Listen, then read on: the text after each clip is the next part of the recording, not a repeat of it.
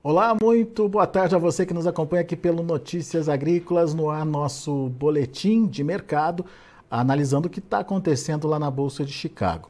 Hoje foi um dia negativo para os preços, mas foram quedas é, de 4 a 8 pontos aí uh, nos principais vencimentos.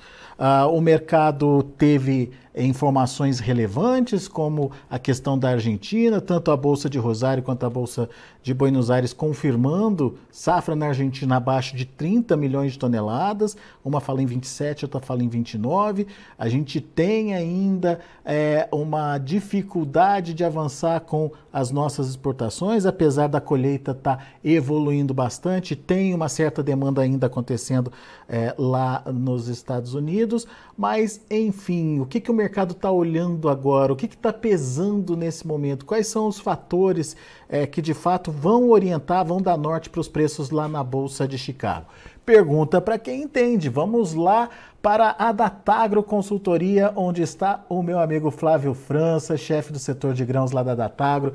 Seja bem-vindo, Flávio. Obrigado por estar aqui com a gente, nos ajudar a entender um pouquinho mais aí é, dessa situação do mercado. Mercado firme nos 15, mas aparentemente emperrado aí nesse patamar, Flávio. O que está acontecendo? Explica para a gente. Seja bem-vindo. Boa tarde, Alexandre. É um prazer estar com você. Depois de um, um, um longo intervalo aí, mas por conta de, de agendas, né? A gente está aí voltando a, a conversar. É, bom, Alexander, você, você citou aí é, na tua abertura justamente as duas principais variáveis que tem mantido esse preço da soja em patamares aí é, é, muito elevados, né, acima dos 15 dólares por bushel, que são as perdas, as elevadas perdas na Argentina, é, e a gente soma, né, se somam as perdas elevadas na safra norte-americana também, é uma temporada uh, 22, 23, ela está com safra americana com problemas muito sérios, né? E agora a nova safra da Argentina e continua com perdas em andamento. Essa é uma variável central, né, de retração na oferta global. Né? Uh, e, o, e, o, e, e, junto a isso, a, a firme demanda por produto americano. O, hoje o relatório de registros veio ruim, veio, veio até negativo, com algumas, com algumas desistências, mas o, o, o fluxo de exportação americano está muito forte né, para a soja, e isso então, mantém os estoques norte-americanos muito, muito apertados na temporada 22-23. Então, esse é o ponto central que mantém o mercado sólido, e, e eu diria, e a gente pode até é, avançar, dizer, e e é uma tendência deles preços se manterem firmes aí no primeiro semestre, provavelmente até a entrada da nova safra norte-americana. Né? Então lá podemos ter preço firme até julho, agosto, é, seguramente. Mas é, tem alguns pontos aí que vão minando o mercado e, e, impedindo que tenha altas mais acentuadas e, no caso, até em alguns momentos, até queda, como, como o dia de hoje. E isso tem a ver especialmente com os mercados de milho e trigo, especialmente o trigo, né, que perdeu bastante sustentação nessas últimas semanas, é, em cima de, em cima de uh, uma safra global que está com números até é, fechando aí até um pouco acima do esperado inicialmente, e também pela, pelo provável, pela provável renovação do acordo lá de exportação, né, o, do corredor de exportação de produto, é, de produto da Ucrânia. É, isso derrubou, vem derrubando o mercado de, de, de, de trigo e, e, também pressionando o mercado de milho e, e o mercado de óleos vegetais também, né, por conta do girassol. Então hoje foi um dia de queda, especialmente no óleo de soja, e ajudou a derrubar a soja. Você veja que tem, tem uh, um pano de fundo aí de, de, de solidez, porque a, a, a, oferta mundial na temporada é baixa e, e tem uma demanda forte para o produto americano, os estoques lá muito baixos, é um fator central de, de suporte.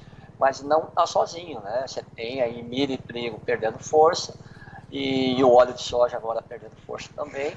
É, isso ajuda a impedir novas altas, inclusive a criar um cenário um pouquinho mais é, de preços mais conservadores para o segundo semestre. É, o Alexander, é, a gente tem um, um uh, não, não, não chega ainda a impactar no dia a dia dos preços, mas é um pano de fundo aí, é, e o mercado está olhando o ano novo 20, é, 23, 24 com mais tranquilidade, né, porque ele tem a expectativa de aumento de área da soja, milho e trigo nesse novo ano comercial, com possivelmente um clima mais, mais uh, amistoso, né, um clima melhor uh, em tempos aí de, de El Ninho. Né?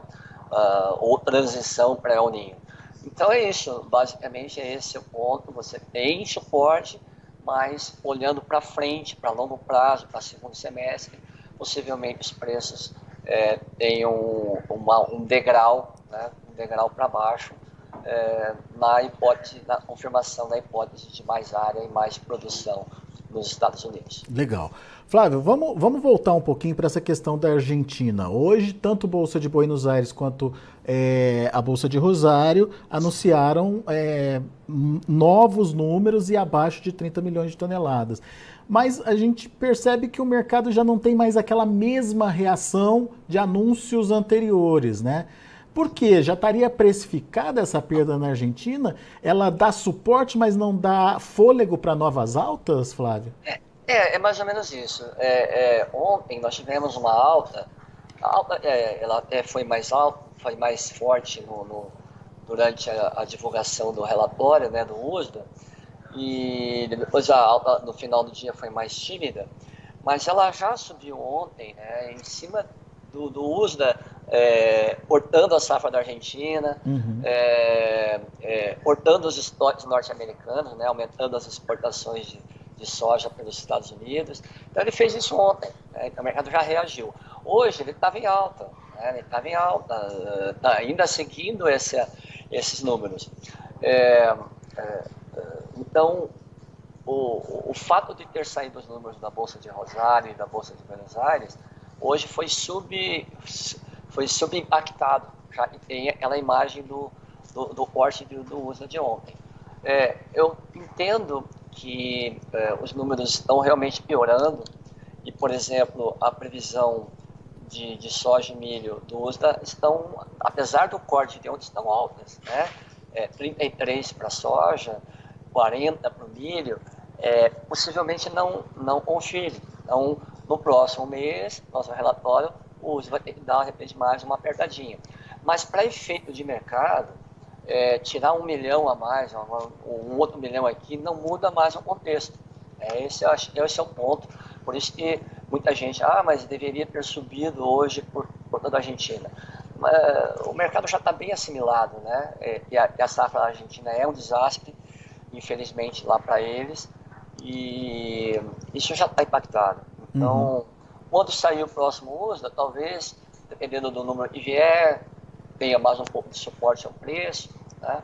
É, e hoje a queda de milho e trigo foi bem forte. Né? É, né? Então acabou passando por cima dessa, desses números e do impacto ainda do uso de ontem. Né?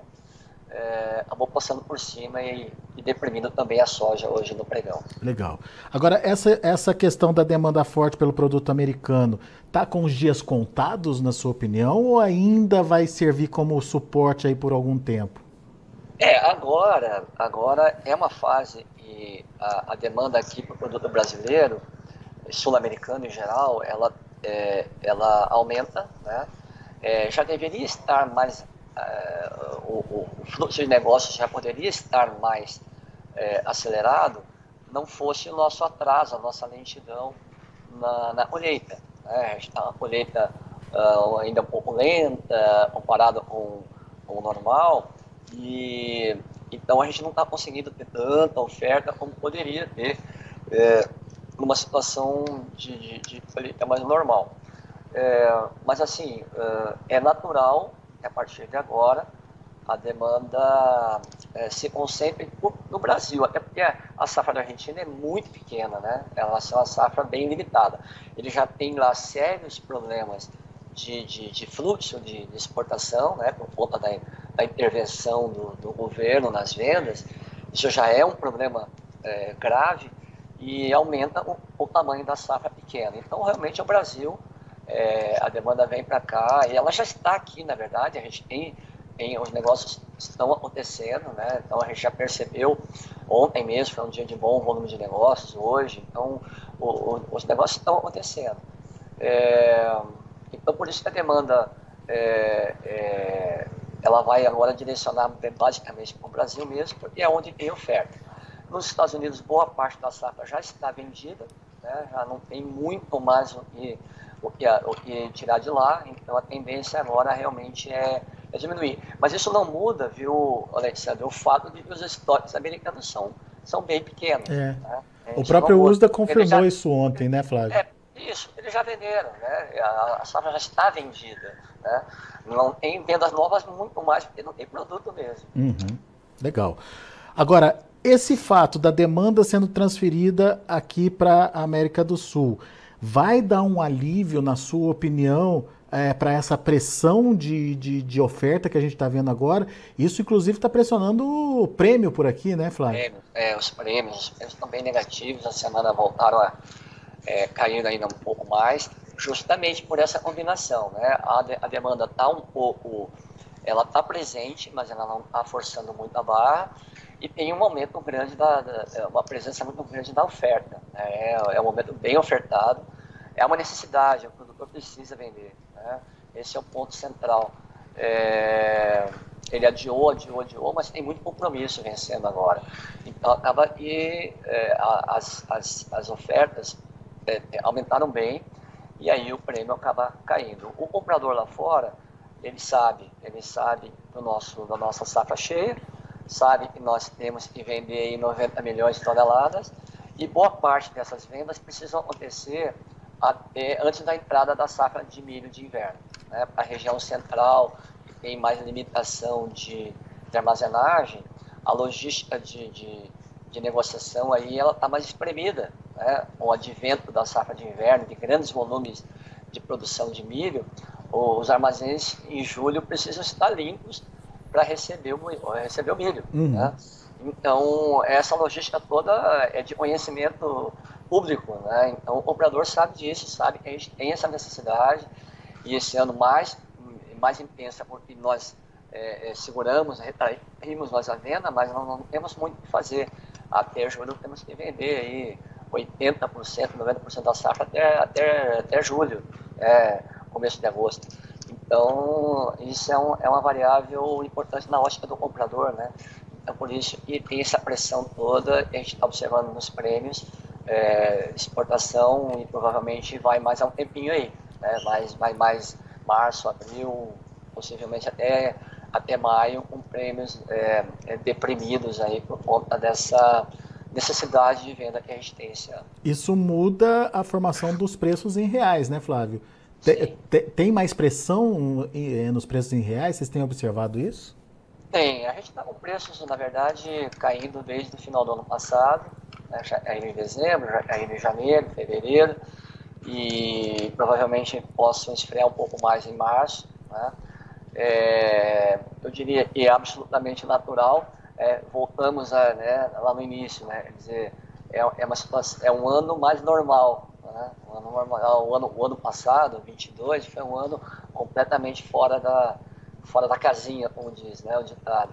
É um ano diferente, é típico. Esse ano é um ano mais normal. Estamos com uma safra cheia, né, com uma pressão de venda grande agora na colheita. É, naturalmente os preços têm, esfriam, os prêmios estão, estão deprimidos, então você tem realmente um, um, uma cotação em Chicago muito alta, né, é, no padrão histórico, mas ela é 2 dólares por bushel abaixo de, de fevereiro, março do ano passado. Então é outro, é outro mundo em termos de formação de preço. É, o produtor é, ainda estava aquela imagem daqueles preços do ano passado, realmente não, não, tem, não tem como. Não, não, é outra realidade o ano. e ele precisa realmente escalonar suas vendas. Né? Se, tiver, se ele tiver necessidade de venda nos próximos aí, 60 dias, é, não, tem muita, tem muita escapatória não. Né? Ele vai ter que assimilar e pode ter um pouco mais de pressão sim na, na, na, nas próximas semanas é, no mercado interno aqui. Né? O, o, o, a gente está um, sem muita força no mercado de, de dólar. Né? Talvez o dólar pode ser uma variável e no meio desse caminho possa trazer alguma força, mas uh, o, o, momento ainda é de pressão né, para o dólar para baixo. Então, você tem Chicago é, alto, acima da média, mas bem abaixo do ano passado. Você tem prêmios bem abaixo do ano passado. E o câmbio sem muita força, né, sem força para compensar é, esses recursos. Então, o padrão de preço esse ano é muito diferente do padrão de preço do ano passado. É verdade. Ô, ô, Flávio, você falou aí de 60 dias. Depois disso, pode melhorar? Tem alguma possibilidade ou algum fator que possa mudar esse, esse mercado? Não, aí você tem, você, você fugindo dessa, desse período agora de mais pressão, de colheita, né, de, de maior necessidade de venda, aí você tem uma tendência ali dos preços é, melhorarem é, ou pelo menos é, é pararem de cair, né, é, por conta da, da, da, de uma demanda aí é, mantendo uma demanda agressiva, você diminui essa, essa pressão de, de, oferta, você tem condições do preço de repente dar uma respirada e começar a melhorar um pouquinho.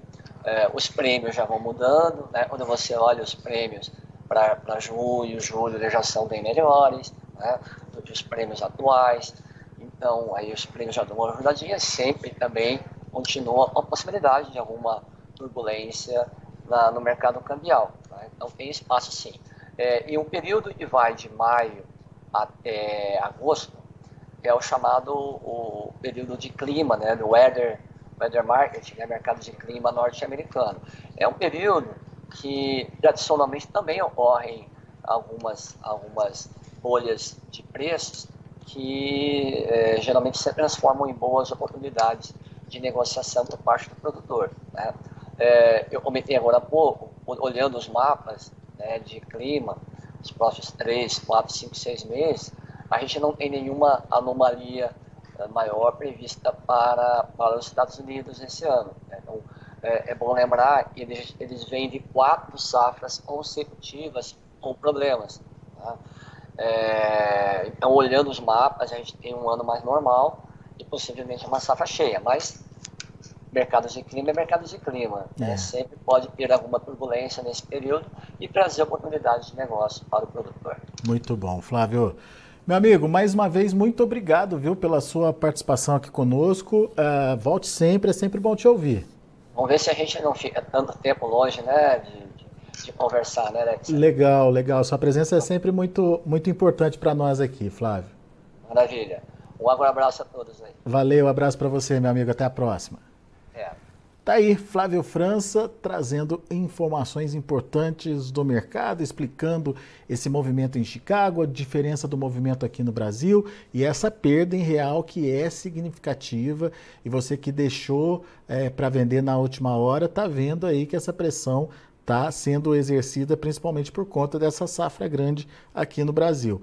Efeito Argentina já parou é, de ajudar. Ele deixa Chicago firme é, lá acima dos 15 dólares por bushel, mas não tem muito mais força, é, como explicou o Flávio para a gente, de ir além desse patamar por conta, obviamente, dos ajustes. Agora é mais questão de ajuste de preços e um milhão a mais, um milhão a menos, segundo o Flávio, para o mercado não faz muita diferença, já que o mercado já entendeu que a safra por lá na Argentina é um desastre. Vamos ver os preços, vamos ver como é, estão as cotações lá na Bolsa de Chicago. Encerramento do dia foi negativo. Quedas aí de 6 a 8 pontos nos principais vencimentos. O março fechando a 15 dólares e 20 centes por bushel, 6,75 de queda. Maio, 15 dólares e 10 centes por bushel, 7 pontos de baixa. Julho, 14 dólares e 98 centes por bushel, 7,5 de queda. E o agosto, 14 dólares e 63 centes por bushel, 8 pontos e meio de recuo. Esses são os números da soja. Vamos ver o milho. O milho caiu forte, como lembrou bem o, o Flávio a possibilidade de renovação daquele corredor de exportação lá da Ucrânia acabou é, afetando milho e trigo também. Para março, 6 dólares e 18 centes por bushel, é, 16 pontos de queda. Para maio, 6 dólares e 11 centes por bushel, 14 de queda. Para julho, 6 dólares e 1 cente por bushel, queda de 12 pontos mais 25. E o setembro, abaixo dos 6 dólares, 5,61, queda de 7,25 é, pontos. Esses são ah, os números de hoje do milho. Vamos ver o trigo. O trigo para maio também caiu forte hoje, 6 pontos mais 65 ah, foi o fechamento, 6 dólares e 65 centos por bushel, queda de 21 pontos mais 75. O julho perdeu 20 pontos a 6 dólares e 77 centos por bushel e o setembro 6 dólares e 89 centos por bushel, 18 pontos mais 75 de queda. São os números de hoje, já de finalização dos negócios lá na Bolsa de Chicago. A gente fica por aqui, eu agradeço a sua atenção e a sua audiência.